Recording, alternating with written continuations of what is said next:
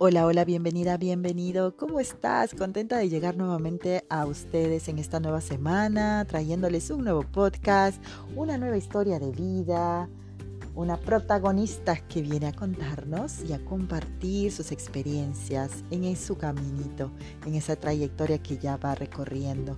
Muy agradecida a los que se van uniendo y a los que nos siguen. Muchísimas gracias por compartir su tiempo con nosotros escuchando los podcasts, estas historias que espero toquen de alguna manera sus vidas, que nos los motiven, que, que los incentiven y que se sientan como siempre digo, mirándose en el espejo, porque muchas de estas experiencias tal vez han sido suyas o están siendo suyas. Les presento a mi invitada el día de hoy, ella es Celia Alicia Padilla Nieves, tiene 30 años, es de Acapulco Guerrero, nuestro hermoso México y querido. Ella es chef, sus colores favoritos son el amarillo y el verde, su lema en la vida dice es, la vida es una, eso se siente motivada de saber que hay más cosas en la vida para conocer y que le gustaría probar y disfrutar, bravo. Ella es Alicia, como le llamo yo, y a quien ya he tenido el gusto de conocer personalmente. Te la presento hoy aquí en este podcast. Lo he disfrutado mucho haciendo y espero que tú también lo disfrutes escuchándolo. Vamos, pasemos al podcast.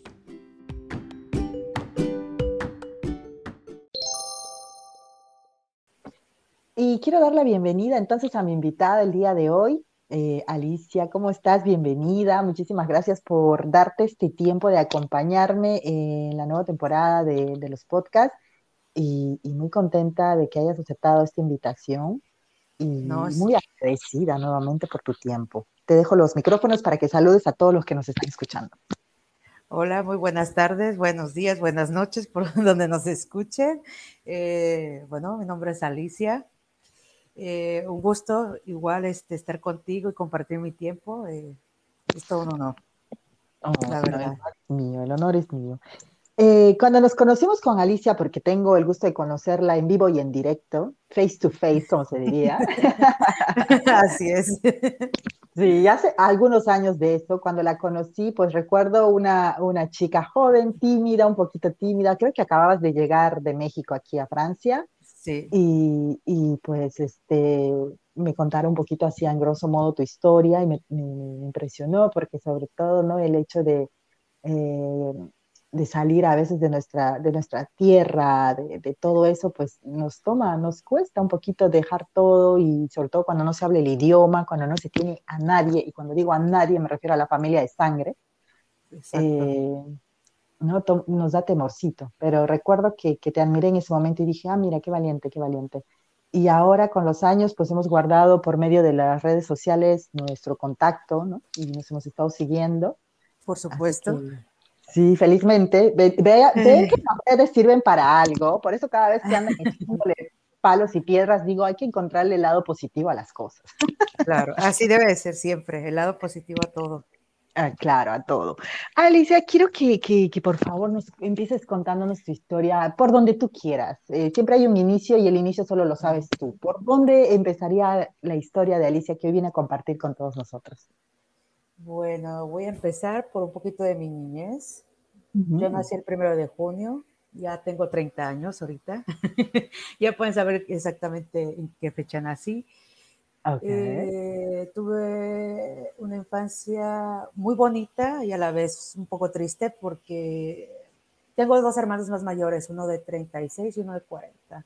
Entonces yo fui la menor de mi familia, o sea, de mis hermanos, fui la menor. La petit, como decimos aquí. La, la petit, La pequeña, la pequeña. y mis padres fueron, como era la única niña, pues me trataba bien, sobre todo mi mamá, vaya.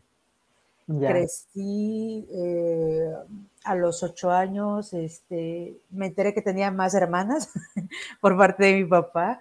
Entonces, sí, un pillo.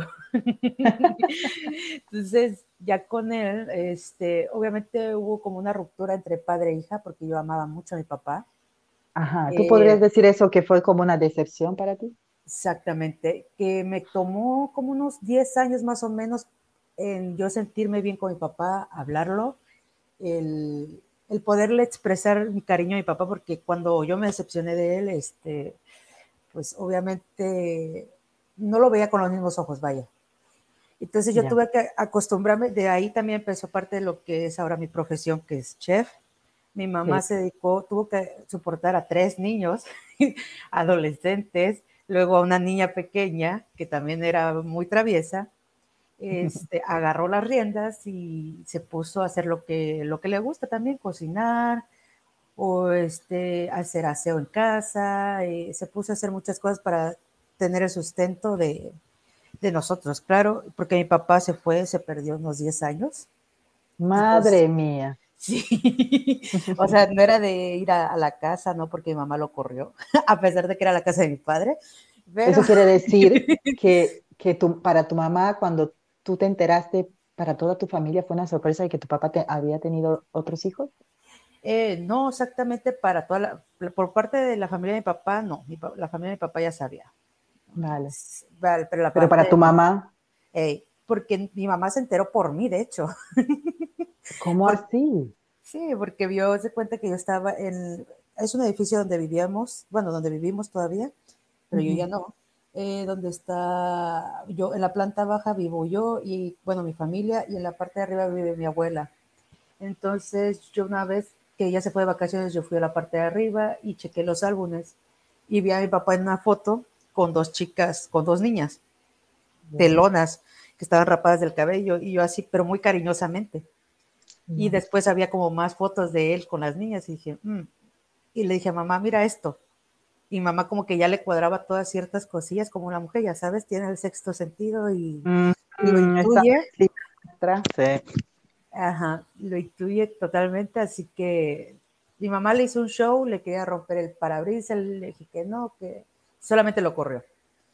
Y la familia, obviamente, de mi papá, pues como indignada con mi mamá, que por qué, digo, ¿y cómo? Oye, sí, ¿cómo vas a, sabes, soportar ese tipo de engaño y sobre todo sabiendo la familia, o sea, en ese aspecto. Bueno, venimos de culturas de, ¿no? de ese tipo, creo que Perú, México van similar, van de la mano con esto de, ¿no? de que los hombres muchas veces se llevan demasiados permisos que las mujeres no. Claro, o sea, como que le, le, le hacen el apoyo a la familia sobre todo. Entonces ya de ahí mamá se empezó a vender, este, que, que se fue a, a trabajar en un hospital haciendo comida, que en las escuelas vendía lonches y yo le ayudaba a preparar todo eso. Y desde ahí... Es como que ustedes, perdona que te corte, es como que tu mamá y tus hermanos y tú tomaron eh, la responsabilidad de mantenerse, de decir, ok, ya papá se fue o ya no lo queremos más por el momento, quién sabe. Exacto. Y tuvieron que entrar a, otra, a una nueva realidad. Entonces, eh, algo así. Sí, todos, todos, no nomás yo, mis hermanos también tuvieron que entrarle. Bueno, el mayor no porque era medio especial, pero el, el, medio sí también nos ayudó mucho. ¿Qué es lo que hacían? Pues eh, hacíamos de, ah, bueno, cuando mi mamá entró a trabajar al hospital, casi no había mucho que hacer en la casa, solamente el aseo, el preparar comida y nada más. Y ya de ahí cuando mi mamá después salió del hospital porque era mucha carga de trabajo, y se metió a, vender este, comida en las escuelas, pues era hacer tortas, enchiladas. ¿Y a qué edad empezaste a cocinar? Yo empecé a cocinar con ella a los 9, 10 años, pero cosas sencillas, como armar, armar cosas, pero cosas sencillitas. Y ya de ahí me iba de vacaciones con una tía por parte de familia de mi papá a la playa, porque yo vivo en la playa, en la costa. y entonces eh, iba a otra playa que está cerquita de ahí como a 30 minutos. Entonces yo me metía con mi tía a vender, primero a meseriar, a meseriar, a, a, tratar a los clientes y ya después me metía a cocinar, que hacer eh, cosas ¿Cómo, dijiste? Perdona que te corte. ¿Cuál fue la palabra que dijiste primero a qué? A meseriar, que servir, o sea, como, ajá, el servicio, vaya, el, el servicio como le serveur, no sé si es así. Sí, como el mozo, la moza que empieza a pasar a servir a todos, algo así. Ándale, empecé así. Vale, vale, vale. ah, ok, ok. Pero no era que tú tenías que llamar a la clientela, o sea, no era que tú tenías que jalar gente, como se diría en Perú. No, no, no, no, no lo eso lo hacía otra persona, yo solamente atendía. Tú atendías ahí. Ok, ok, entonces empezaste así y luego ya pasaste a... A la cocina. A la cocina. ¿Y, dónde te, te, identificabas? Te identificas más? ¿En contacto pues con la clientela o, o haciendo los potajes? me gustaba de todo porque cuando atendía a la cliente también me daba mi propina. Ah, buen punto. y por el otro lado, pues también me gustaba porque también tenía el lado de poder comer, aunque me daban comida. Muy buen punto también. claro, sí. Hay que ver la cara de los dos, a ver cuál es mejor, pero los dos son mejor. No hay ni un malo ni bueno. Ya, bueno, sí, se sale beneficiando. Uno se beneficia de los dos lados. Definitivamente está bueno, los dos. Los dos están buenos. Entonces, pero no me pagaba mucho, me pagaba, ponle tú como unos 7, 8 euros para ser exactos, que son 50 pesos mexicanos, entonces no me ah. pagaba mucho. vale. Pero yo era muy contenta con ese dinero, porque nomás trabajaba de 9 a 4 de la tarde, no era mucho. Ah. ¿Y qué edad tenías, perdón? Yo tenía, ya yo tenía como 12 o 13, 12 o 13 años.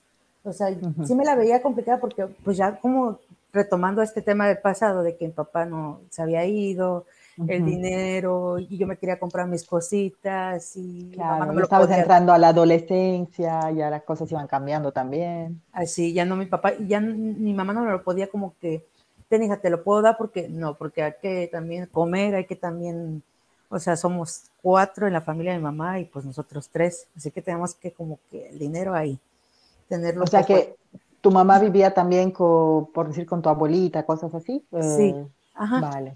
Sí. No con mi abuela exactamente, pero sí en la parte baja que era la casa de mi papá. Ya, ya entiendo. ¿Y tu mamá era la que o sea, veía por todos ustedes? Claro, sí, ella es la que veía, ella nos sacó adelante a nosotros, nos sacó adelante, como pudo, nos sacó adelante. Vaya.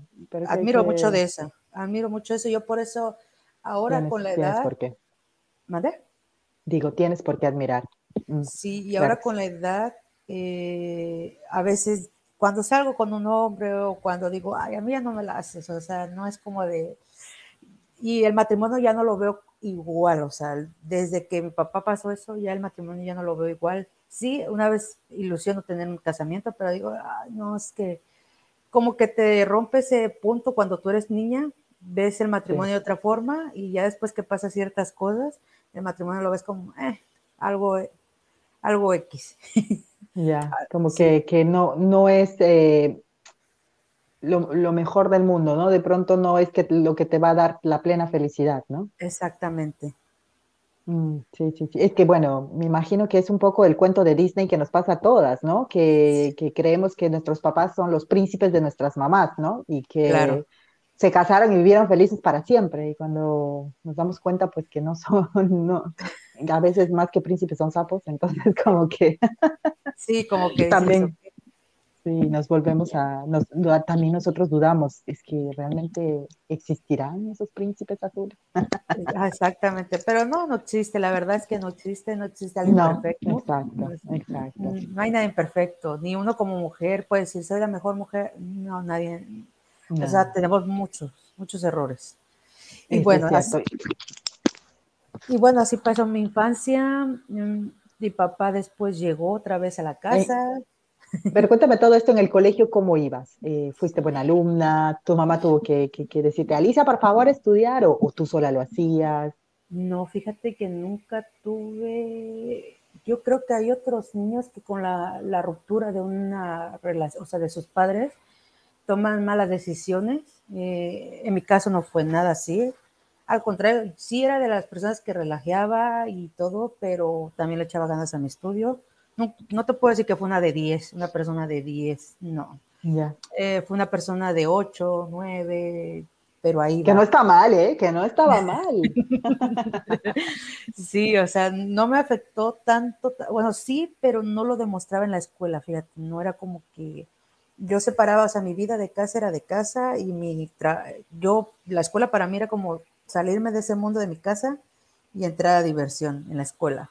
O sea, eso era, eso, yo separaba mucho eso porque decía, llego a la casa y tal vez hay problemas de dinero, problemas de esto, pero lo dejaba en la casa y yo me iba a divertir a la, escuela. Solamente el mayor agarró como esos rumbos malos de que se salía, le valía, porque fue una persona muy... No, no terminó ni la secundaria, con eso digo todo. cada persona tiene la manera, su manera de llevar su, su, guerra, su batalla, su duelo, como le querramos decir, ¿no? Cada uno lleva su, se supone que el mayor tenía que darnos como la... El ejemplo o algo así. Ah, ejemplo, lo digo entre comillas porque digo, también no puedes meter tanta presión al mayor, o sea, porque también es como está experimentando, ¿sabes? Sí, y bueno, claro, a la edad, claro, jóvenes y todo, pues haber nacido primero, pues no significa mucho, la verdad, ¿no? No, es, también yo pienso que también lleva su batalla, el, el primero. Entonces, pero lo culpaste, lo culpaste por mucho tiempo, porque en algún momento me da la impresión de que como que sí lo culpaste, pero ¿lo culpaste? Ah, ¿lo, ¿Lo culpa a mi papá? A, tu hermano mayor por no Ah, no, no, no, no, no, no, lo, no lo culpé. Lo culpo, ahorita ya lo veo con otros ojos a mi hermano porque es una persona irresponsable a su edad que tiene. O sea, yo estoy como sentando no te puedo decir soy bien madura ni nada, pero por lo que yo veo digo, bueno, tal vez no estoy en la posición de él, pero ahorita como que no tiene la estabilidad bien él, no sé si mentalmente, no quiero decir que está loco, pero este, no sé, este, no tiene como esa estabilidad él, no sé si qué, le hizo falta a él, porque ahorita, y, yo no lo culpo, digo, cada quien su problema, su familia, pero sí está como complicado mi hermano. El del medio todavía la lleva y ahí va, pero el mayor es como que se desboronó. No sé si mm. por, no sé si también por parte de lo que pasó con mi papá y se, por, y se volvió una persona muy violenta, muy violenta. Mm, vale, vale. Sí. A todo esto también entrando al tema del amor, ¿cómo fue que el primer amor llegó a tu vida? ¿Cómo impactó la decepción que tuviste con tu padre? ¿Causó ¿O tú crees que influyó para, en, tus primera, en tus primeras relaciones amorosas? Mm, mi primera relación, tuve más que nada frizz, no relación exactamente, hasta los 22 años. Pero una, porque pues obviamente tuve ese tipo de frizz, o sea, como libertad de sí, sí y no.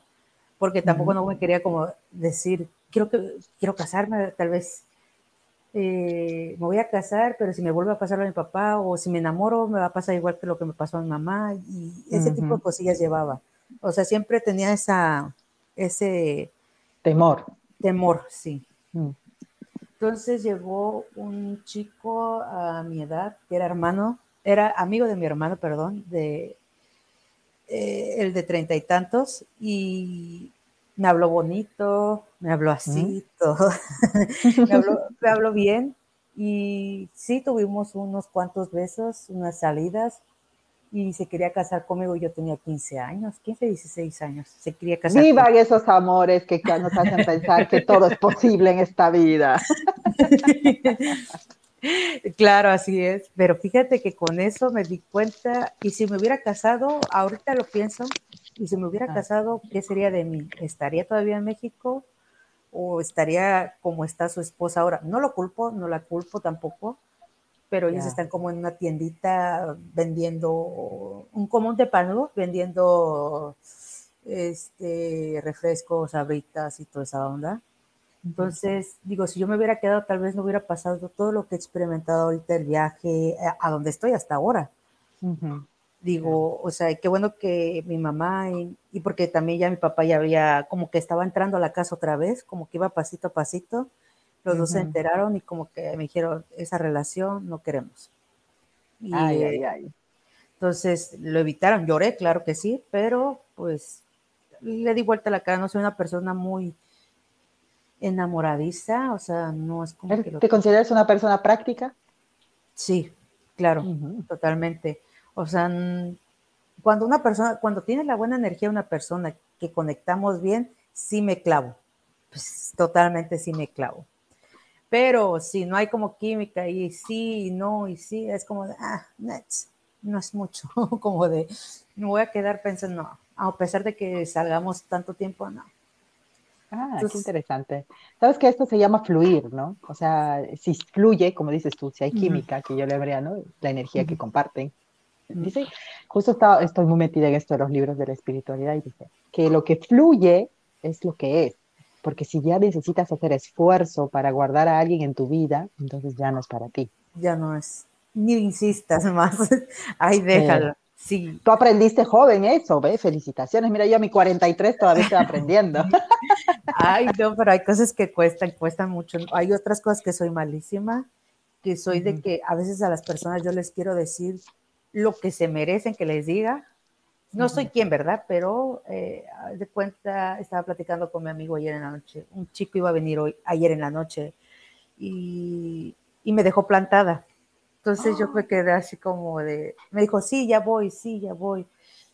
Y le dije, bueno, ¿vienes o me, o me voy a quedar dormida? Y me dijo, ah, ok.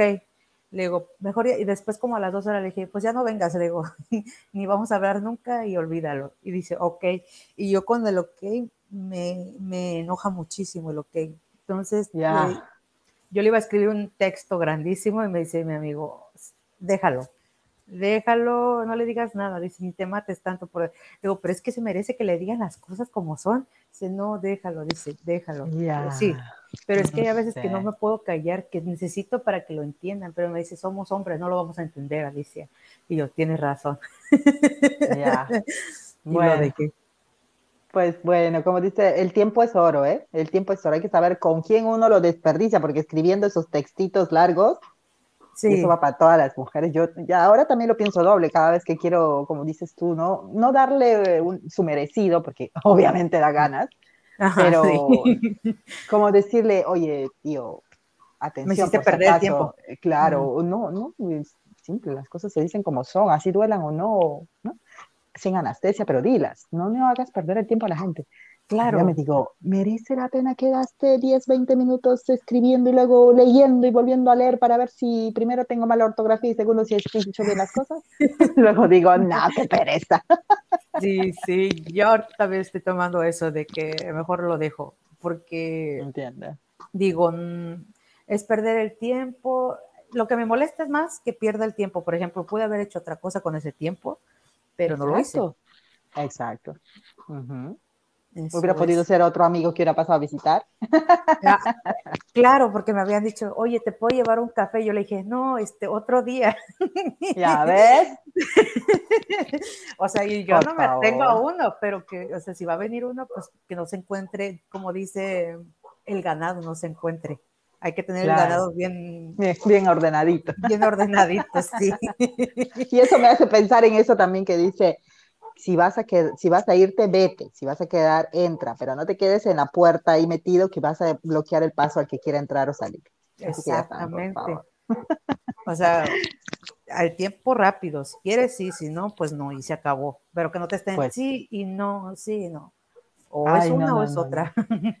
Algo que yo valoro mucho, saliéndonos un poquito del tema de, tu historia, pero ya que estamos hablando de esto y me encanta que seas abierta al punto de que podamos hablar de todo esto, porque hay muchas mujeres de nuestra cultura que pues no, esto de que las mujeres somos abiertas al punto de, poder salir con varias personas, sobre todo cuando nos consideramos fuera de una relación. Yo, creo que ahora tanto hombres como mujeres podemos manejar las relaciones abiertas, podemos decirnos, pues sí, pasamos buenos momentos, pero calabaza, calabaza, cada uno en su casa, ¿entiendes? O sea, nos vemos los días que quedamos de acuerdo, pero eso no quiere decir que no voy a casar contigo, ni que vas a vivir conmigo, ¿no?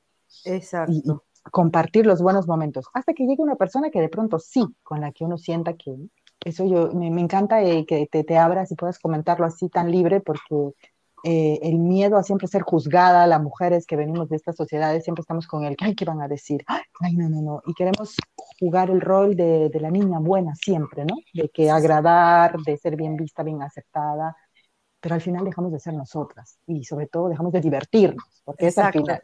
Y cuando digo divertirnos, de vivir experiencias que nos van a enriquecer, porque conocer tipos de personas así o de otra manera, pues suman a nuestra experiencia, ¿no? Y, besando sapos es que podemos encontrar un hombre perfectamente perfecto.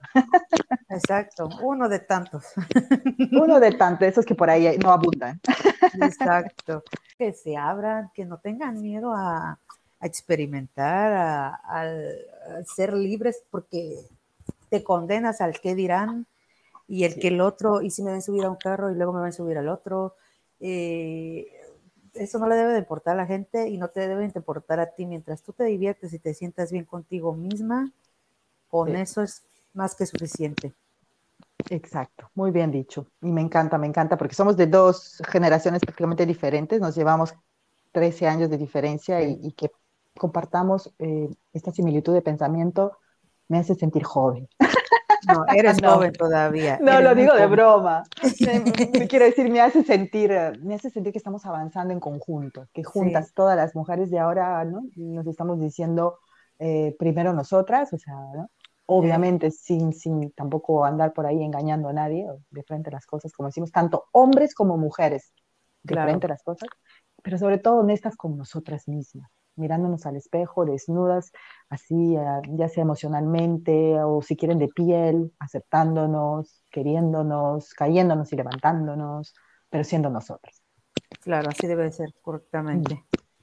Y volvamos entonces a, este momento donde, bueno, el amor para Alicia, los primeros amores, eh, una chica, yo en mi país te diríamos una chica juiciosa, quiere decir una muchacha que muy a pesar de, podías haberte eh, justificado en la situación difícil que estaba pasando, que tu papá, ¿no? Descubrieron que tu papá tenía pues otra familia, que tu mamá decidió echarlo de casa, hubieras podido justificar todo eso para ser una adolescente rebelde, pero no, eh, no, una chica juiciosa, esa sería la palabra.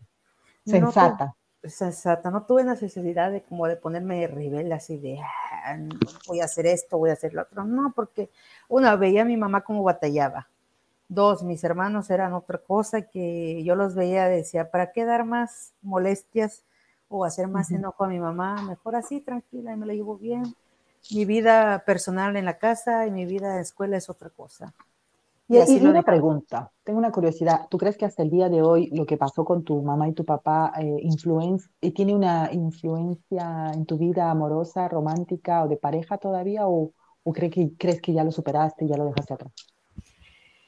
Creo que, creo que soy un poco más, no tonta, pero quiero decir un poco que si me gusta algo, sí me lo doy, lo pienso un poquito, pero sí me lo doy el, fue, te voy a contar una historia rapidito. Eh, yo cuando tomé de, irme a Francia, conocí a un chico y ese chico era francés. Y él mm. me pintaba las lunas a las estrellas y yo caía, ahí sí caí, porque dije, bueno, vamos a ver. Y parte de mis decisiones también por irme a Francia fue también por un amor, pero fue ah. también, pero también fue parte de que yo quería salir de, de viaje, claro quería conocer el mundo. Pero en parte fue un poquito, no te voy a decir que 100% la decisión para ir por un amor, pero fue como que me dio ese impulso de si algo me gusta, va a todo.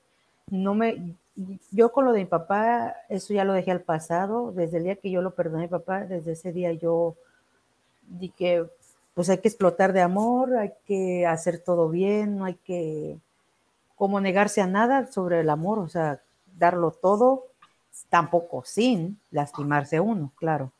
O sea, lastimarse uno como ser este, ¿cómo se le dice ese tipo de sumisa? Vaya. El decir, el amor me va a hacer sumisa, el amor me va a quitar, no, el amor tiene que ser libre y... Y tiene que sumar, sumarte. sumarte sobre todo.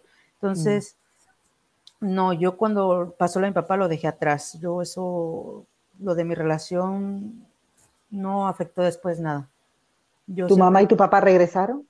Regresaron después de 10 años. Ay, ay, ay, ay, ay, esos amores. Eso ya me, me, suena a una canción, una ranchera de esos que hablan de amor y dolor y amor y dolor.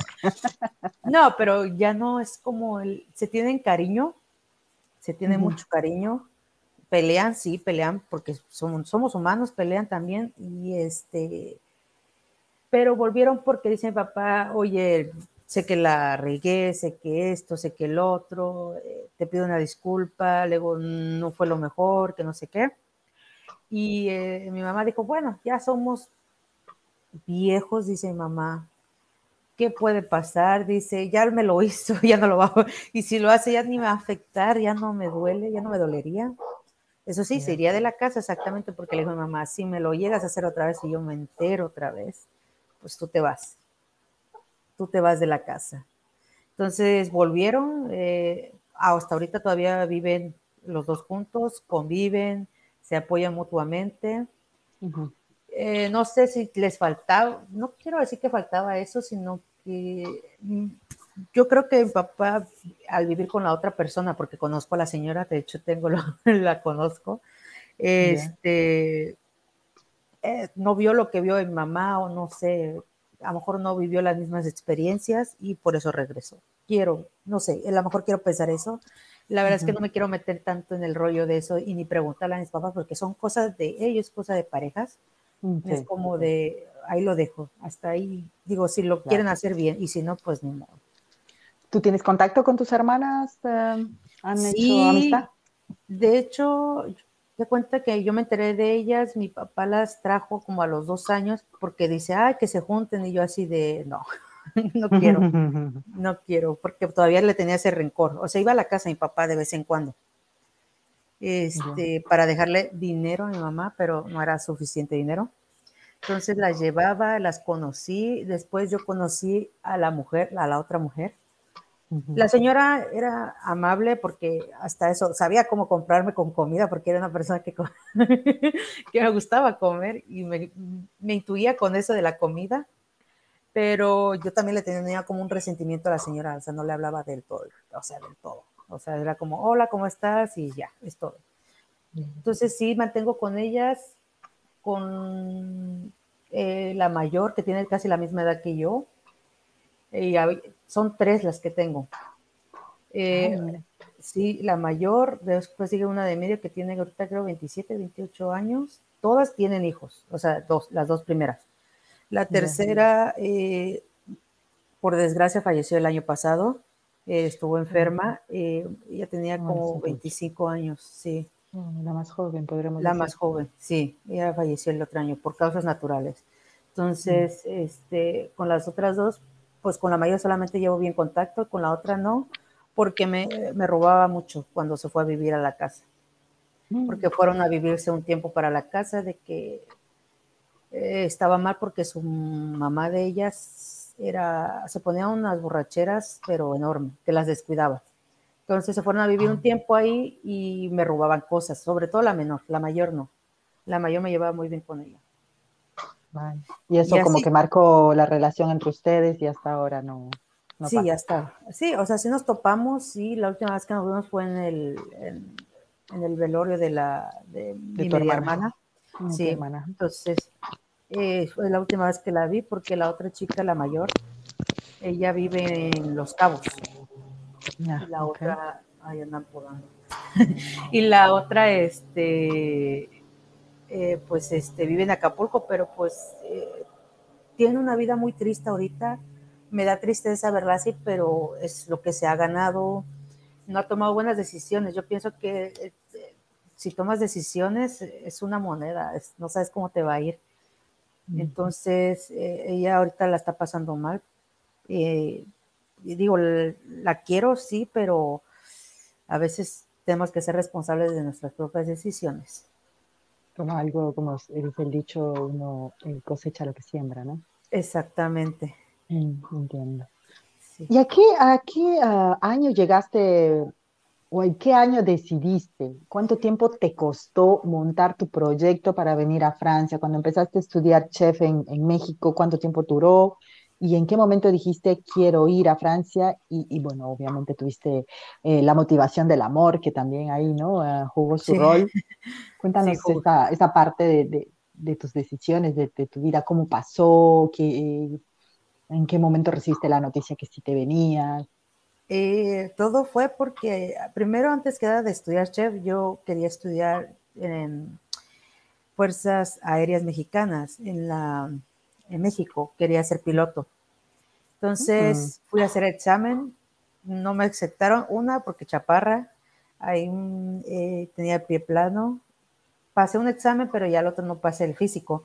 Entonces, cuando fui a hacer el examen, pues me dijeron, ¿sabes qué? No te podemos aceptar porque así y así. Y yo, bueno, está bien, lo dejé. Bueno, empecé, quería viajar, conocer el mundo, dije, ay, quiero, no quiero estar sentada en un escritorio todo el tiempo pero también tenía este lado de, la, de que había cocinado y toda esta onda. Yo la, la carrera de chef lo dejé como tercera opción. Primero era eh, piloto, segundo iba a estudiar negocios internacionales. Y tercero, chef. Chef. Entonces, negocios internacionales fui al TEC de Monterrey, carísima la escuela, pero según yo iba a tener beca, pero mis papás dijeron que no, que era muy caro y lo entendí. Que bueno, sí, tienes que pagar el departamento, más aparte lo que, la colegiatura y lo que se necesite. Entonces dije, bueno, voy para chef. Fue una decisión buena, la verdad, no me arrepiento de haber estudiado, porque estudié primero en una escuela y luego me salí, entre a otra escuela y donde tuve la oportunidad para poder viajar a Francia, donde había un convenio de que yo me podía ir y eso ya fue casi a un año y medio antes de terminar la escuela. Entonces pedí que si podía yo, este, como hacer el trámite para poder hacer mis prácticas y me dijeron que sí. Entonces yo empecé a ganar porque tenía que tener como diplomas. Entonces yo empecé a concursar en la escuela, concursos de cocina y empezaba y me gustaba y experimentaba y gané un primer lugar, un segundo lugar y un tercer lugar. Eh, fue bueno, el tercer lugar es, dije, bueno, de venir un primer lugar a un tercero, dices, no es, te quedas como, bueno, mm, sí la sufres, pero pues dices ya, o sea, experimentaste eso de, de la adrenalina, de proponerte, de crear nuevas ideas, de, de crear nuevos platillos, nuevo todo y es una experiencia única el, de estar en concursos porque hay mucha presión y me gustaba. Entonces, ah, rindes, bien entonces eh, sí. trabajo con presión. Ah. Sí, entonces ya de ahí pues solicité, tardé un año para poderme ir, era de presionar a la escuela todo el tiempo de ya metieron los papeles, ya metieron, era cada tres meses que yo iba a la escuela, bueno, a la dirección, a la oficina, a decirle ya, ya mandaron esto, que les contestaron que esto, que el otro, que esto, que yo ya los tenía hartos a la escuela con lo mismo, pero yo quería irme. Ya después, un día me dijeron, oye, ya te encontramos este, el restaurante. Y yo, ¿qué? Y fue una sorpresa para mí porque era un, un año y medio casi de presión a meterle a la escuela para que yo me pudiera ir. Entonces me dijeron, sí, te vas a ir a tal hotel de una estrella Michelin. La, dije, ah, de una estrella, porque ese era mi sueño, pues, estar en un lugar bueno. Claro, claro. Vamos a explicarlos a los que no saben, porque te digo, no muchos conocen. Explícanos, por favor, con, con, como chef que eres, ¿qué es lo que significa tener o ganar las estrellas Michelin? Uf, este, es un conjunto de todo para, eh, especialmente para restaurantes, es es la mayor, como el mayor premio, porque es un conjunto de que está bien el servicio, está bien la cocina, está bien los tiempos, es la calidad que hay en el restaurante, de que todo fluya perfecto. Eso es ganarte una estrella Michelin. Entonces, eh, eso es el mayor premio para un chef, porque es el chef el que se lo gana, porque es el que maneja toda la cocina, todo el restaurante. La cabeza del equipo. Sí, y el tener una estrella Michelin y trabajar ahí te abre las puertas y te da un, mogollón, de cosas, dice. te hace el mejor de lo mejor y trabajar ahí es como si te, puedes, te sales de ahí y trabajas, van a decir, oh, pues estuvo trabajando en, un restaurante de una estrella Michelin, seguro sabe. Te, da oportunidades sí, me te da oportunidades, te abre totalmente las puertas. Entonces, cuando tú viniste a Francia, ¿tuviste la oportunidad de trabajar en un restaurante con una estrella Michelin? No, porque cuando yo de cuenta que yo viajé el, creo que el 12 de diciembre del 2014, no sé si el 12. Entonces, yo iba rumbo al avión, yo iba en el avión, de hecho, y me llegaron un buen de correos, pero yo no los vi hasta que llegué al, al Hotel Escuela de Biarritz porque también el restaurante el que iba yo estaba en Biarritz. Entonces yo llegué al hotel, recuerdo que llegué, me dormí y todo. Al otro día me desperté, vi mi teléfono y me cambiaron mi estadía a otro, a otra, a otro restaurante, a otro, restaurante que se llama Mirmont. Este, que también está en Biarritz. Sí, sí, y muy bonito. Muy bonito. Biarritz, vamos a explicarles a los que nos escuchan, Biarritz es una ciudad muy chic, ¿no? Sí. La creme de la creme en los tiempos de la realeza y todo eso aquí en la costa vasca francesa. y los mejores restaurantes, sí, podremos decir, ¿no? Que los mejores restaurantes de vascos están en, en Biarritz, sí. Deja tú también la bahía, la vida es muy bonita ahí, muy bonita. Eso es cierto. Entonces, te cambiaron el restaurante. ¿Y, y cómo, qué pasó? Eh, ¿Cómo me dijeron, me dijeron, es que era cosa que no podía como de decir, ay, pero ¿por qué? Porque el restaurante se quemó. Se quemó. Sí. Digo, cosas del destino, ¿eh? Porque eh, ahí jugó alguien, ahí jugó un papel importante el universo, porque se quemó el restaurante. El restaurante Michelin, un Michelin. Sí, el Michelin, Dios mío. Eh, ni el Michelin salva de cosas como esta. no, no, me acuerdo del, nombre del restaurante, pero este, se quemó y me dijeron que por eso me cambiaron rápido de, de, restaurante. De restaurante, que, que, también era uno de los mejores, que no tenía estrella Michelin, pero pues que estaba considerado en una buena posición. Vale. Estaba bueno porque era este era viejo, aparte el, restaurante tiene una es muy reconocido, vaya. ya tiene su reputación hecha. Sí, ya tiene su reputación hecha, entonces me dijeron que ahí estaba bien. Yo llegué sabiendo nada, nada francés, nada, nada, más que solamente bonjour, ça va eh, y el toilette, es todo lo que sabía yo. Era todo lo que yo sabía. Entonces llegué, me habían dicho que el jefe sabía, este, pues como que un poquito de español, pero no de todo. ¿Inglés? ¿Cómo ibas con el inglés? Ay, no tenía nada de inglés tampoco, o sea, era lo mínimo. O sea, yo llegué con mi cabeza perdida. Yo tuve clases de francés en la escuela, pero no, no, nada que ver, nada que ver. Entonces, fue un choque cultural, la verdad, sí, dije. Cuando llegué al aeropuerto. ¿Qué es lo que más te impactó? El idioma, el, el que son, no son como los mexicanos o como la gente de Latinoamérica, pero te saludan tienen esa forma. Yo pensé que iban a ser un poquito más fríos, pero no. Eh, eh, lo que es el aeropuerto de Charles de Gaulle, eh, la gente vive muy rápido porque obviamente es un aeropuerto, todo el mundo corre. Pero... Aparte que es París, tú sabes, París. Todas las capitales siempre están con el timing, pero... Sí. Entonces, fue ese el choque cultural, no saber nada de inglés porque pues tenía que moverme de un lado a otro. Iba con otro compañero que también iba pero él iba al Radisson Blue, al hotel. Entonces fue como un choque cultural entre los dos porque él no sabía tampoco nada. Entonces yo le decía, pues a lo que le entendía, vámonos ahí. Y al otro, vamos allá.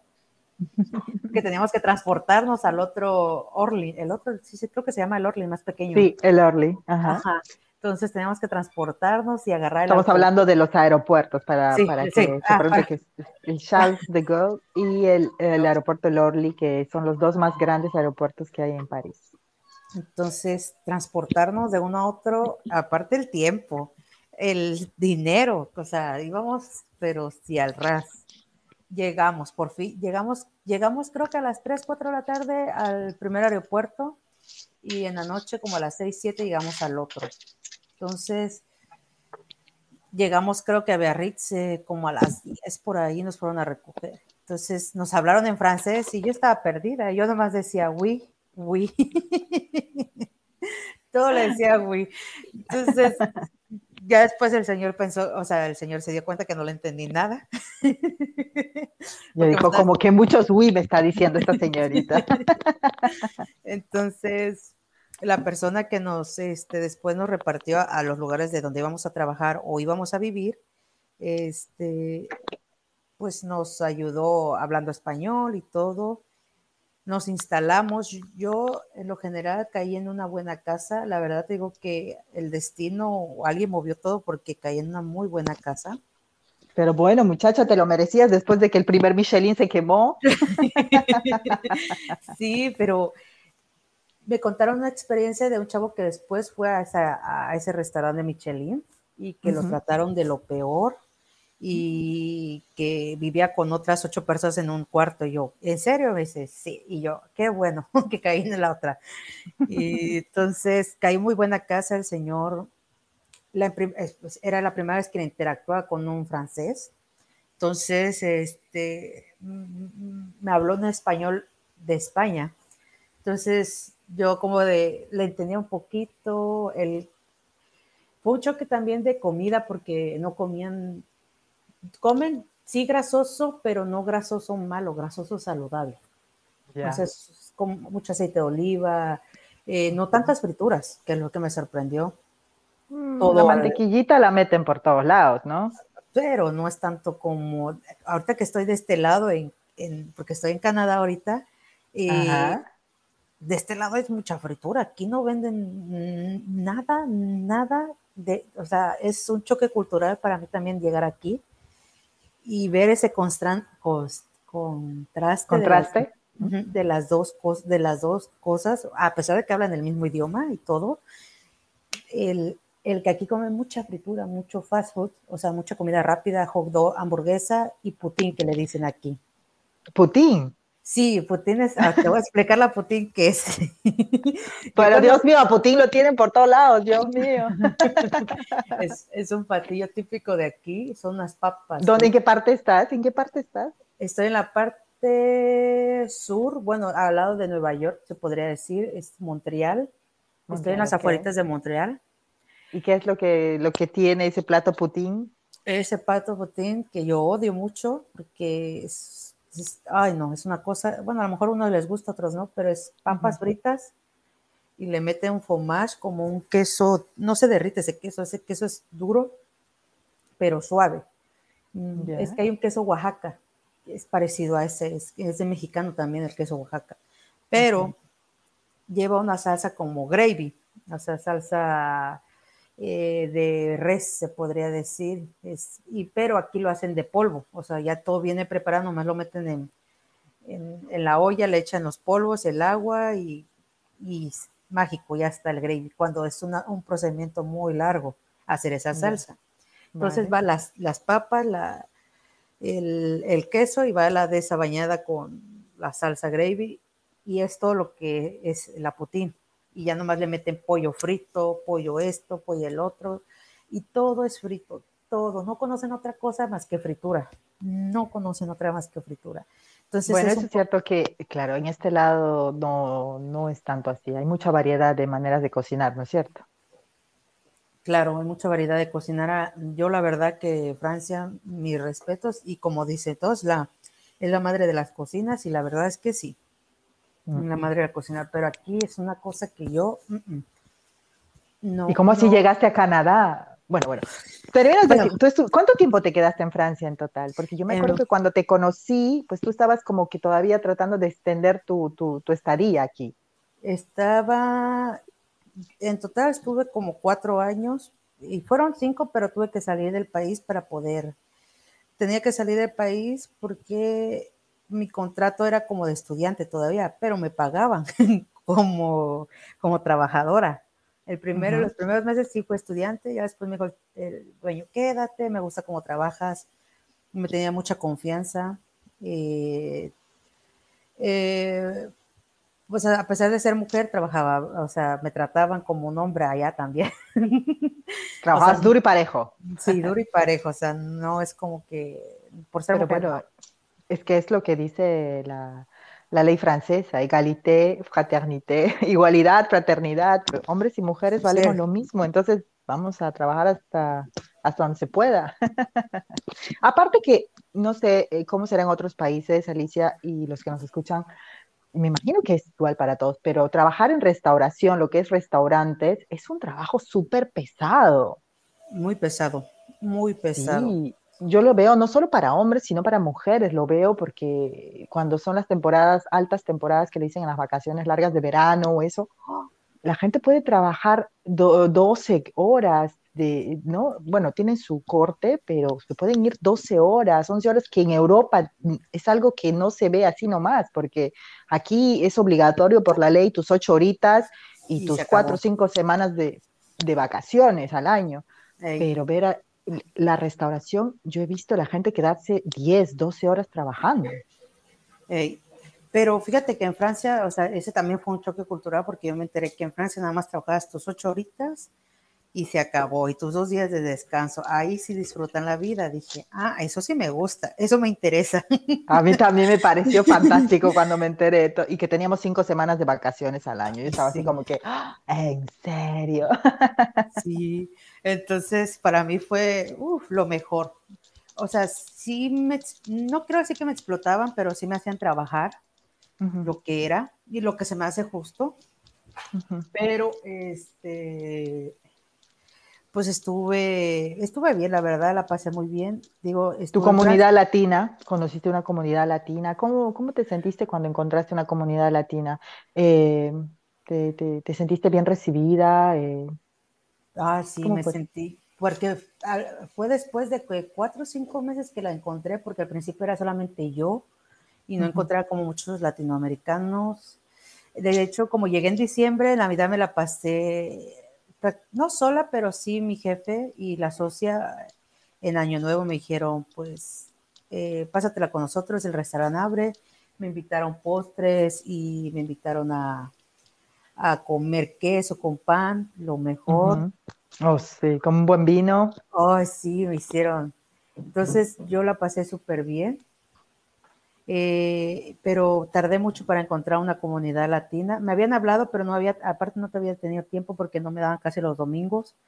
Entonces, cuando encontré, eh, se me olvidó la, asociación Franco... Aflacova es Asociación Franco-Latina en la Costa Vasca, algo así. Ah, ándale, cuando la encontré yo me sentí súper contenta. Yo dije, de aquí soy, pude sí hablar, obviamente estaba muy tímida porque pues no era como brindarle la confianza a todos, porque pues te puedes abrir a todos, sí, pero no todo el mundo quiere escucharte. Claro, entiendo. Entonces, por esa parte, todo bien, o sea, yo me sentí muy contenta, muy bien recibida. Eh, tuve, conocí personas muy amables, que todavía tengo contacto con ellas, y yo también traje a personas fuera de, o sea, que que yo les contaba de que no, este, hay una asociación, que la pasamos los domingos y todo eso, y yo las llevé a, a, a, Flacova, las, llevé. Y pues siguieron también contacto con esas personas, así que esa parte me dio mucho gusto porque también fueron bien recibidas. Sí, sí, es una bonita asociación, Flacova, tantos años reuniendo a los latinos en la costa vasca francesa. Mm. Entonces, todo eso la pasé muy bien. Digo, que tenía que regresar a México, estaba un mes, o sea, las cuatro semanas, las cinco semanas de vacaciones y me regresaba, me regresaba a, Francia. A Francia, sí. Entonces, pero yo antes de, cuando yo me iba a Acapulco, o sea, a, México, yo hacía como un pequeño viaje, me iba a, a, España, me iba a Cancún, me iba, y me hacía mis pequeños tours de ida y de regreso por igual. Así que me la mm, pasaba muy bien. Qué bien. Ya al último sí quise expandir mi tiempo, pero me dijeron que no era posible, que necesitaba tantos papeles y pues como la empresa es pequeña todavía, bueno, sigue siendo pequeña el restaurante, aunque tiene dos sedes, creo. En Burdeos una y el mismo Biarritz tiene otra, pero en un mercado de arribita. No me acuerdo cómo se llama el mercado, lo olvidé. Entonces, este, no era muy grande la empresa y tenía que hacer un buen de papeleo. Y yo le dije, el señor lo estaba intentando, mi jefe lo estaba intentando, pero le dije, ¿sabe qué? No se estrese, eh, mejor me voy, en un momento, en otro momento será seguro si es para mí, voy a volver, le digo, no se preocupe. Le, le di las gracias, le dije muchas gracias por, por todo el tiempo que me, me ofreció, porque yo me quedé en la casa del señor. O sea, me quedé, me quedé en la casa del jefe y tenía alberca privada, yo este, la belle vie, como se dice en Francia. La, buena vida. Sí. No, hombre, yo la pasé muy bien. Qué, experiencia tan interesante, porque aparte de, haber disfrutado de, estos placeres de la vida, también sumó en lo que es tu profesión, ¿no? Aprendiste mucho, sobre todo a valorar la verdadera cocina, porque claro. que la cocina francesa es especial, es única. Entonces, ¿no? Aparte que para tu currículum y todo es un plus, una suma muy fuerte. Aparte de que aprendí el idioma, porque lo aprendí ahí a golpes. Es que claro, 24 horas sobre 7 días a la semana, quieras o no, uno habla. Yo, yo, yo me negaba, yo me negaba a hablar francés. yo, yo hablaba con algunos meseros que podían hablar un poquito español y venía el jefe y me decía, no le hablen, no le hablen en español, háblenle en francés, si no, no va a aprender. Y yo lloraba, y yo decía, no, por favor. ¿Y qué pasó con el amor? ¿El, el, el francés se esfumó? ¿Qué pasó? Ay, sí tuve dos quereres, pero bueno, uno fue una cita y ya, no sé, es que a mí me habían dicho que cuando sales con uno y que ya manita sudada, pues prácticamente ya son novios. Y yo dije, pero si ni siquiera me ha pedido nada, ni siquiera salí con un chico, las primeras veces que llegué ahí, bueno, la primera vez que llegué ahí salí con un chico y eh, nosotros en México y en Latinoamérica tenemos la cultura de que si vas a salir con alguien, una persona que quedaste, vas limpio, vas pulcro. Y aún aquí, hasta la fecha, aquí también lo siento, en Canadá mismo, vas, vas bien vestido. Entonces, Llegó el tipo con un pantalón, una playera la playera llena de pelos de animal, llena de pelos. Y, se levanta la gorra, dice, discúlpame, eh, no me he cortado el cabello y le olía a humedad. Ah, Dios mío, no todos los hombres huelen así, pero olía muy mal. Y yo dije, bendito sea, ¿en qué cosa me metí? Ay, Alicia, bueno, aparte que me dice, este, soy instructor de, de gimnasio, de, no sé, instructor que hacía gym. Y yo, ah, ok, dice, como que a ti te hace falta ir a la bicicleta, hacer ejercicio. Y yo, ah. ¿Te dijo eso? Sí, y yo entre y dije, ah, chinga tu M, la, la, la, la, en mi mente. Dios mío, regrésese por donde vino. Sí, entonces fuimos a comer un helado, él no pagó el helado, lo pagué yo, dije, bueno, eso no... No te... A, ver, pero dejemos algo claro, porque es que, no sé si en México, pero en Perú los franceses siempre han tenido reputación de que huelen mal, de que no son limpios. Pero yo debo decir de que no, yo, para mí, es como en cualquier lugar, hay limpios y sucios. Claro, porque sí. aquí yo he visto a franceses, exacto, he visto franceses que hasta se bañan más veces que yo, ¿eh? Así que no es cuestión. No, sí, aparte que agarras también la costumbre de no bañarte, yo la agarré. Bueno, en el invierno, pero ya es cuestión de frío. Yo lo que le agarré la costumbre es a no lavarme el cabello todos los días. No, porque con el frío, madre mía, no. No, el cabello tampoco me lo lavaba. Pero en el verano, ah, no, mi niña, en el verano yo, así misma de la Amazonía, un poco más, y me voy al río a darme una tercera ducha bajo el agua. Pero no. Yo, no, no todos los, no todos los franceses huelen mal. No. Hay franceses a franceses, sí, pero este me tocó ya, mala, suerte, Sí, sí, Porque hay que dejar claro eso, porque si no, los que nos escuchan, sobre todo en Perú, que siempre le ponen la chapa a los franceses, no sé si en México se ve ese, esa serie animada de Pepe Le Plus, Pepe Le Plus, y que habla con su acento francés, más chérie, mon amour, que anda besando la gata que está pintada. Pues dicen que es Pepe Le Plus porque, porque justamente huele mal como los franceses. Y yo siempre diciendo, no, no, no, no, es que hay como en todas partes. En Perú hay limpio y sucio, imagino que en México también hay limpios y sucios, y en Francia es lo mismo. No que todos aquí andan apestando. Ah, eso es otra. Sí, esa es otra. Sí, también es esto, de mujeres y hombres, y por igual. También las mujeres olían mal. Ya, me ha pasado. Sí, también, también. Yo creo que no tienen la costumbre, eso sí hay que decirlo, no tienen la costumbre de utilizar desodorante. Ah, sí, eso sí no tienen costumbre. Muy pocos, pero. Muy pocos usan desodorante, eso es cierto. Sí, entonces, este, pero todo bien, o sea, con el tipo, al último le dije, oye, ¿sabes qué? Tengo que ir a una fiesta, sí tenía que ir a una fiesta. Dice, oye, acompáñame al baño. Y yo, sí, te acompaño. Y dice, ¿no quieres entrar conmigo? Y yo, mi cara de, no, o sea, no. ¿Te imaginas encerradas en un cuarto, en, el pequeño baño público, los dos? No. Eso, es que ya ahí, estaba ya cantándote la canción de Cristina Aguilera. sí, exacto. Le dije, no, ya me voy. Y hasta ahí, al otro día me, habló por teléfono mil veces. Yo no le respondí. Le dije, ¿sabes qué? No quiero saber de ti. Le digo, lo siento. No, se acabó. Y me enamoré de uno de, este, del restaurante, un mesero, me enamoré, me, me encantaba. Pero, ahí va, él tenía una relación. Sí me la cantaba, sí me la cantaba, o sea, sí me, sí me tiraba, pero... Tiraba los trastes ahí. sí, sí, pero no, yo no, yo sabía porque me había dicho que tenía una relación. Entonces yo no hacía tanto movimiento porque yo decía el karma, Alicia, el karma te va a llegar. no, tan linda tú. No, Alicia, no te metas donde no.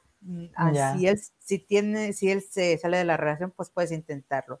Pero sí, dos veces me dio un beso de media a la mitad de los labios y yo me quedé como de, sí me gustó, pero después dije, ay, digo, el karma, ¿y qué va a pasar después? Tan linda tú. Ay, pensando en el karma. Sí, yo pensando en lo que me podría pasar igual, dije, y a mí no me gustaría que me hicieran lo mismo. Entonces, en esa parte sí había amor entre los dos, porque sí lo había. O sea, él me quería mucho, como yo también lo quería mucho, porque hubo un buen convivio en el trabajo, luego cuando salíamos a bailar. O sea, cuando salíamos a bailar con los demás o a beber, él siempre me decía, ¿qué quieres de tomar? Yo te invito. Eh, cuando ya me venía porque me hicieron una soirée y me hicieron una fiestita ahí y me pagó dos uh. botellas. wow. me, pagó, me invitó todo y me dice, pues si tú vas a abrir un restaurante en México y necesitas socio, dime, yo te voy a apoyar. Y, ay, no, me cantó bien bonito todo. ¿Pero tienes contacto con él todavía o...? Sí, sé que ya no ah. tiene novia, pero ya, él, él, ya es muy grande, o sea, ya tiene, creo, cuando yo lo conocí tenía 34, 36, no recuerdo muy bien. Y ahorita ya tiene como sus 38, 30, ya, no, yo creo que tiene un poquito más. Entonces Alicia, los vinos añejos y los hombres yo. se degustan mejor. Él, mira, él olía riquísimo el hombre, o sea, al principio me abrazaba y que es un francés que olía muy rico, muy rico, o sea, lo mejor. Le hacía honor a los perfumes franceses. Sí, olía riquísimo a bebé. Y una de las tantas veces que yo le dije, ay, es que a mí me gusta que los hombres que sepan bailar, porque me gusta, le digo. Y él dice, pues a mí no me gusta bailar. Y le digo, ah, pues ni modo. Entonces, eh, pasaron que dos, tres semanas y yo estaba haciendo la losa, o sea, la, lavando los platos. Ajá.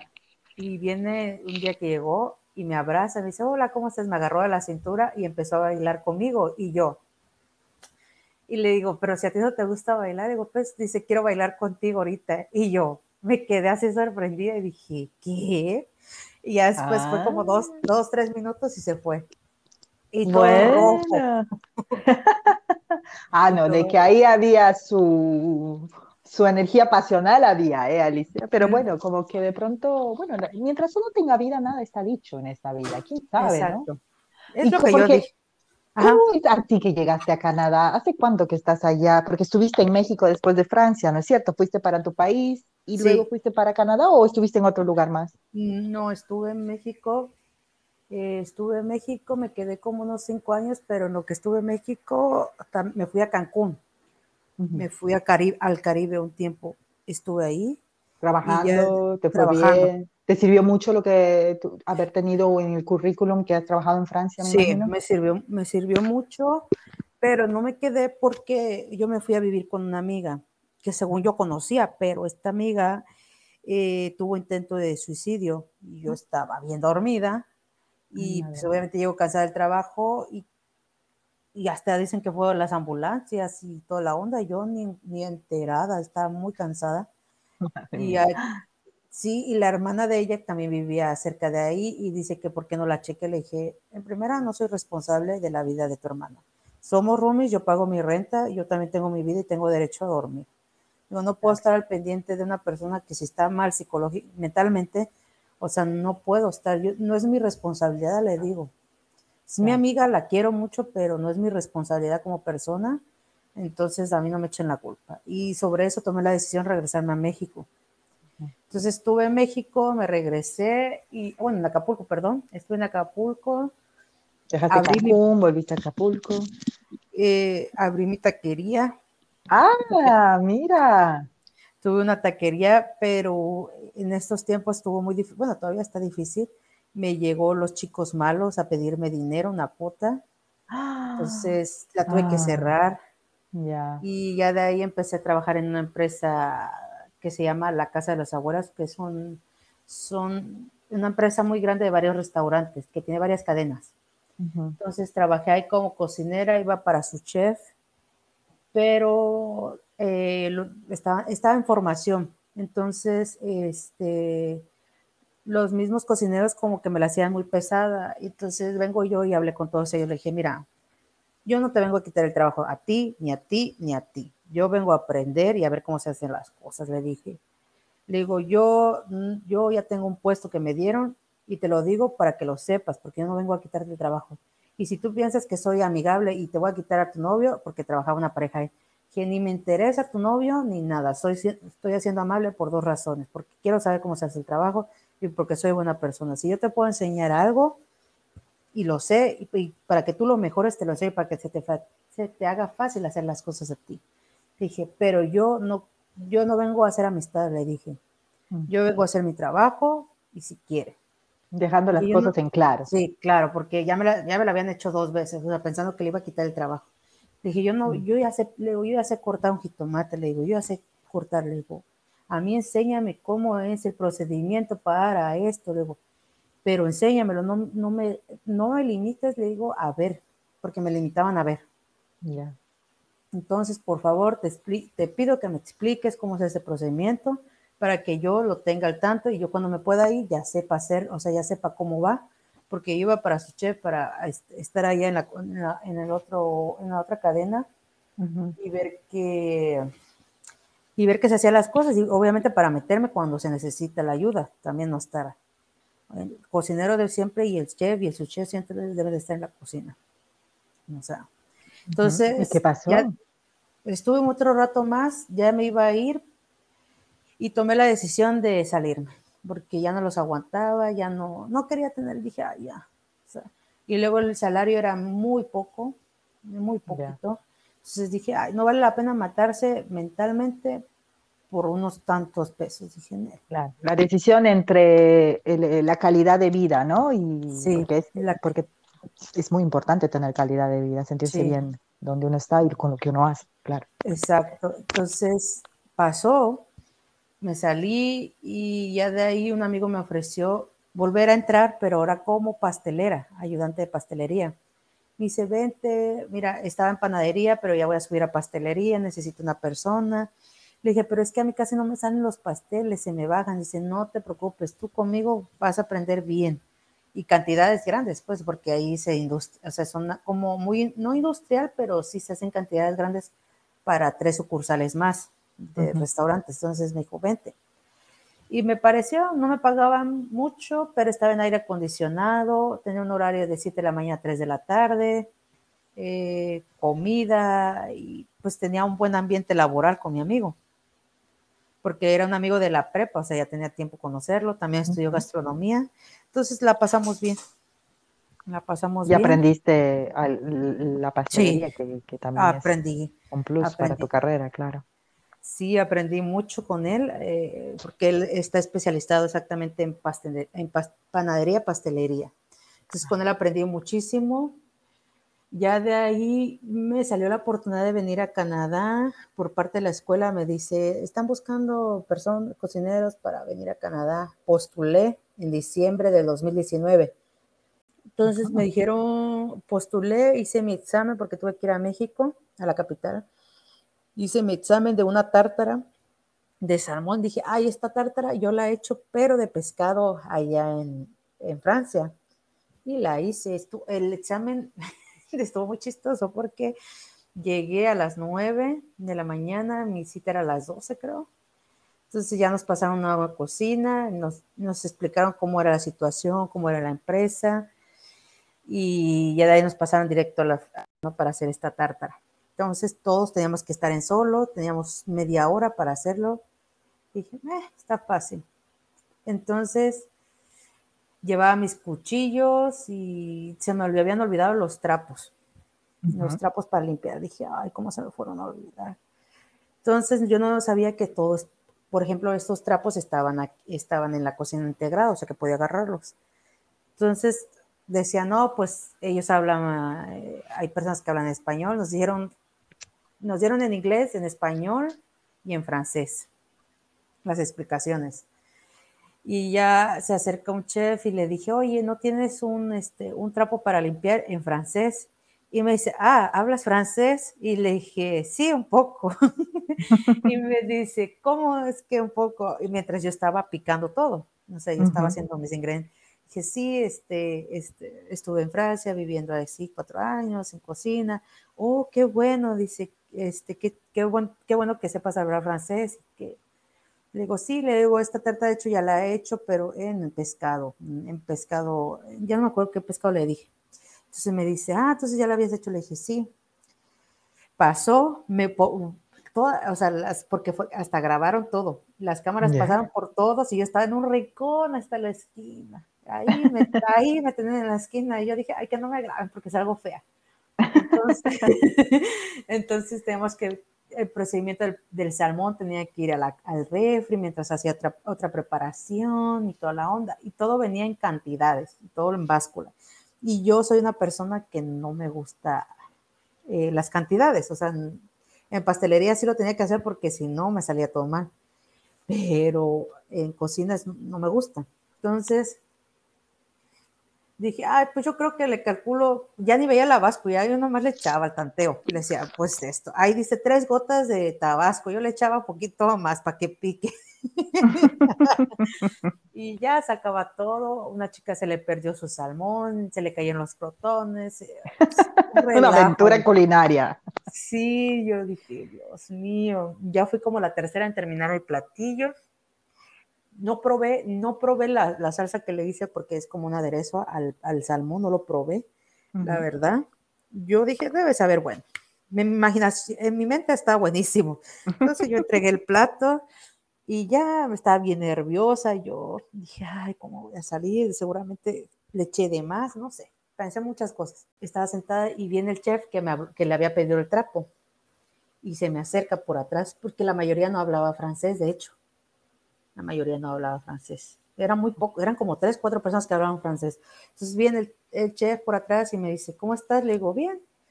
Pero me había cortado y me tapé, porque por los nervios me corté. Entonces, este, me dice, ¿cómo te fue? Le digo, no sé, supongo que bien. Dice, ¿probaste tu platillo? le dije, sí. le dije, sí, está muy rico, este, está muy bueno. Dice, me gustó mucho tu salmón. Dice, y como los demás no entendían, nomás se nos quedaban bien, me dice, tú ya, tú ya quedaste, tú ya estás. No, dice, nomás te voy a hacer la entrevista por protocolo, pero tú ya estás este, contratada, no te preocupes. Oh. Y ya me dijeron los demás, ¿qué te dijo? Y le digo, ah, nada, que si todo bien. que si todo bien. no querías aguarles la fiesta todavía. no, entonces ya fui como la segunda o tercera que me hablaron y ya me preguntaron, me puse muy nerviosa porque ya me estaban preguntando en francés y obviamente cuando llegas de practicarlo a cierto tiempo se te olvida. Claro, claro.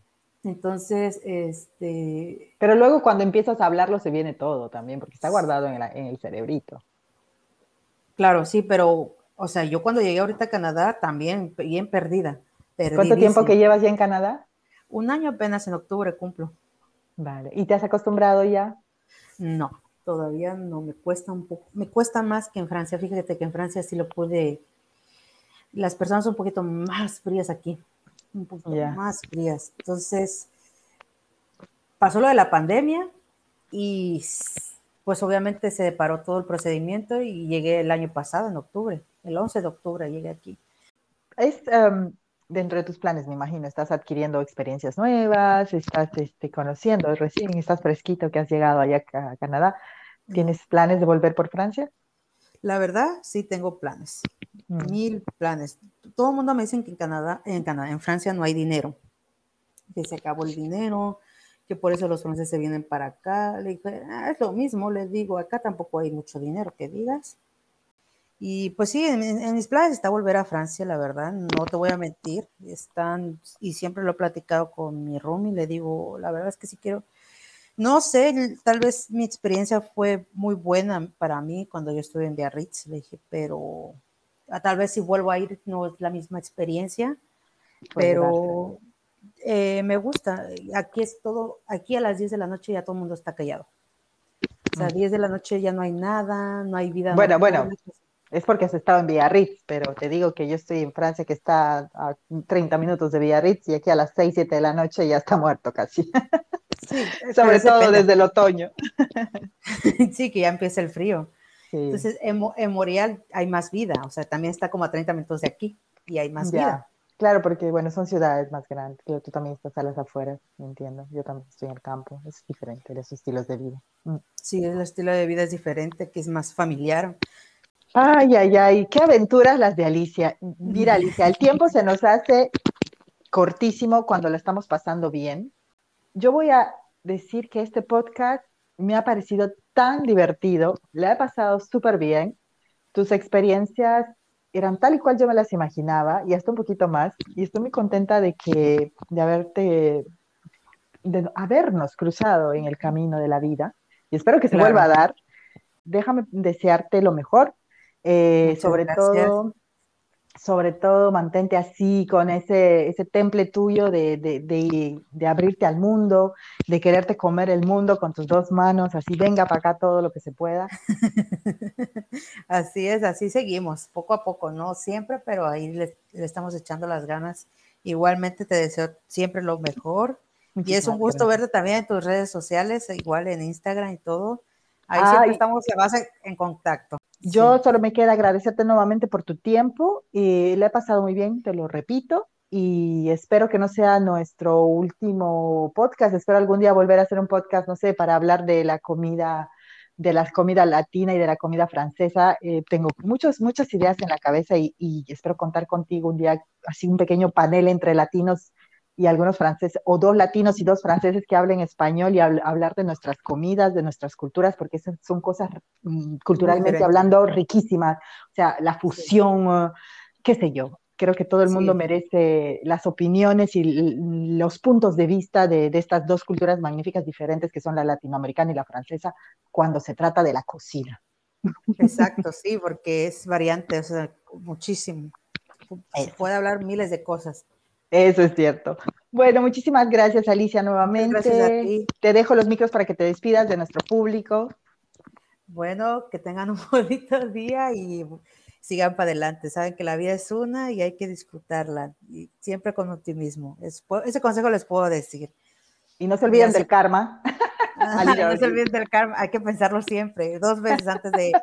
Muchas gracias. A ti, conmigo será hasta pronto. Muchísimas gracias por habernos acompañado hoy. Eh, ya saben, no tengo una fecha, yo siempre pongo los podcasts según vayan dándose mi, mi tiempo libre pero pronto estoy de vuelta y bienvenidos a la nueva temporada. Entonces les deseo un buen día, tarde, noche y hasta prontito. Chao, chao. Chao. Listo, ya quedó. Ah, ¿Qué te pareció? Muy bueno, muy bueno. Se pudo platicar de todo un poco. Sí, lo malo es que normalmente yo creo que lo voy a hacer en dos secuencias, porque de verdad que nuestro podcast está súper ameno. Ha pasado súper fácil. Ha habido, yo he tenido podcasts donde a las personas les he tenido que forzar un poquito para hablar y luego al final han sido podcasts muy cortos o ya yo rogaba que ya pase el tiempo, así como diciendo que pasa rápido, ¿no? Porque pasaba lento, pero, pero contigo era como que no pases tan rápido porque está tan bien que el tiempo pasaba súper rápido. Te pasó muy rápido el tiempo, sí. Y yo dije, ah, ya, 1.33, dije, así se pasó rápido. Pero no hay problema. Cuando son así podcasts larguitos, yo los corto en dos. Normalmente lo mejor es hacerlo siempre máximo de 45 minutos a una hora. Para que, porque está comprobado que las personas pierden atención, entonces los podcasts largos cansan, no llegan ya a tomar más interés. Pero como nosotros queremos que esto quede ameno, pues voy a hacer la edición y lo cortaré en dos y será un día saldrá uno, por decirte al inicio de la semana y un fin de semana saldrá el otro. Así tengo los dos en la misma semana. No, bueno, entonces sí, ya. Entonces ya va a quedar ahí. Sí, pero me encantó, me encantó. La verdad, sí, estuvo muy divertido, muy ameno. Muchísimas gracias por invitarme. No, a ti, Alicia, por aceptar y sobre todo por darme tu tiempo. De verdad que yo siempre digo, cuando uno le da tiempo a una persona, le estás dando tu tesoro más valioso porque el tiempo no tiene precio para eso. Muchísimas gracias. No, no, de nada, cuando gustes. Yo estoy aquí, bueno, no siempre, pero pues ahorita que tengo tiempo, ahorita, pues. Eso, qué suerte que he tenido que estás de vacaciones. Sí, ahorita sí. Bueno, mañana voy a trabajar para hacer limpieza, pero sí. Ya, pues entonces disfruta. Y por favor, que nadie te me esté dejando plantada, porque las vacaciones hay que disfrutarlas bien. Así que digo, estoy de vacaciones, así que manifiéstense, pero seriecitos. Y si no, pues no me hagan perder. No, no vale la pena decirle que estoy de vacaciones. Si quieren venir, que vengan. Si ya se me junta el ganado, pues ni modo. se juntaron. se juntaron. Tú sigue disfrutando de la vida. Tú sigue disfrutando de la vida. Sí, así es. bueno, pues. Un besote. sí. No ir al baño ahora sí. un besote. Gracias nuevamente. gracias a ti. Bye. hasta pronto. Bye, bye. Hasta pronto. Solamente cierro la pestaña, ¿verdad? Sí, yo apago acá. Acá. Gracias. Bye bye.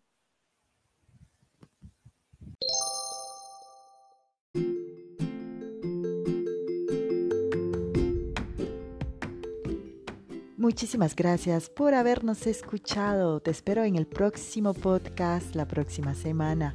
Te recuerdo que puedes encontrarme en las redes, ya sea Instagram o Facebook, como La Franco Charapa. Te espero por ahí, entonces, hasta pronto. Sí, hasta el próximo podcast.